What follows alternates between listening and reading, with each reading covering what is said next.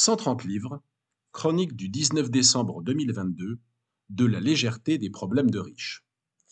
Je me faisais la réflexion hier en observant mon neveu gésir sur le parquet après le tir au but victorieux des Argentins. Béni soit l'apprentissage de l'échec. Pour ce jeune homme champion du monde depuis ses 8 ans, soit à peu près l'âge que j'avais le soir de juillet 1982 qui accoucha de la mère de toutes les défaites, c'était la fin du monde ou guère moins. Au même moment, l'ancien habitué au pire des compensations post-fiasco que je suis était abasourdi d'avoir suivi un match de football qu'aucun de ces milliards de spectateurs n'oublierait jamais. Ravi presque, aussi incongru qu'eût pu sembler l'épithète en pareil contexte. Comme l'ont bien compris les réjouissants potages de la Fédération française de la loose, tout panache tricolore particulier pris par ailleurs, l'ordinaire des supporters d'une équipe nationale consiste à digérer une succession de revers diversement coriaces sous la dent à plus forte raison lorsqu'il s'agit de la compétition mettant en jeu le trophée sportif le plus convoité du monde, auquel prétendent, qualification incluse, plus de pays que l'ONU ne compte de membres.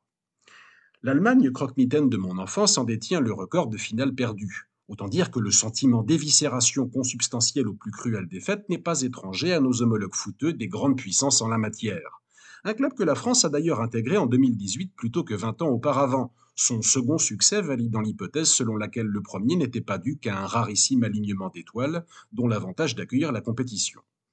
Accordons au passage une pensée fraternelle à nos amis anglais, qui vivent dans l'attente d'une telle confirmation depuis que l'homme posa un premier pied sur la Lune. De grâce que cette finale perdue n'occulte pas la parfaite félicité d'un quart de finale si délicieusement douloureux pour eux.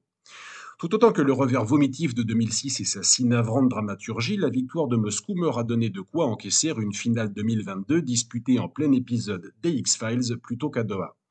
Tout fan hollandais onierait une quatrième collision avec l'ultime haie, fut-elle pleine de grâce? Au pays de Dave et du Gouda cumin, elle ne serait vécue que comme un échec de mieux.